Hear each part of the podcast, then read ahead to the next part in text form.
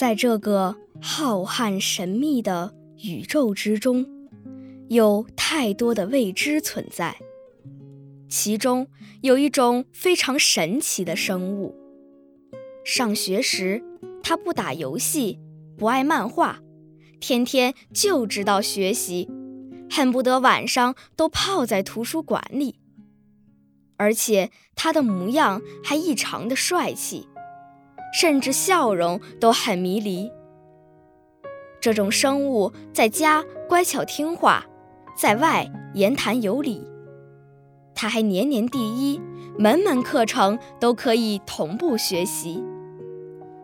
妈妈再也不用担心他的学习了，他还可以保清华、升北大，哈佛、耶鲁也不在话下。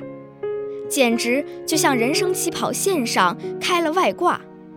工作后，他进了国企、外企，反正就是了不起。他工作努力，能力出众，三年就让自己当家做主。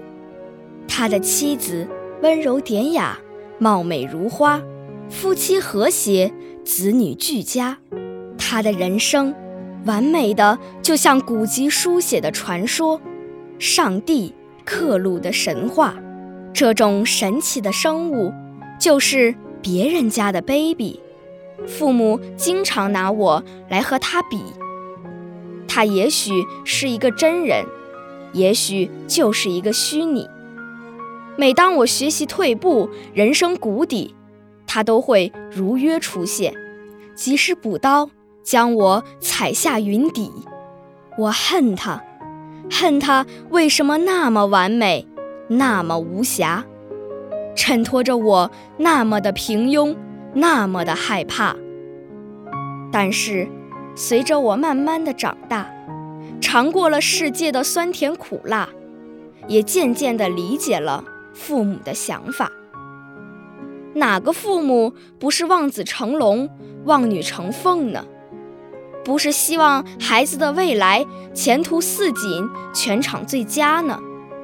所以他们焦虑，他们彷徨，希望年轻的时候让孩子好好学习，天天向上，努力锤炼抗风浪的脊梁。当他们老了，无法帮孩子遮风避雨了，这样孩子才能有能力独立面对这个世界的。残酷冰凉。动图，我从小就有一个宿敌，他叫做别人家的 baby。他是敌人，他是对手，但是他也是父亲的激励，母亲的期许。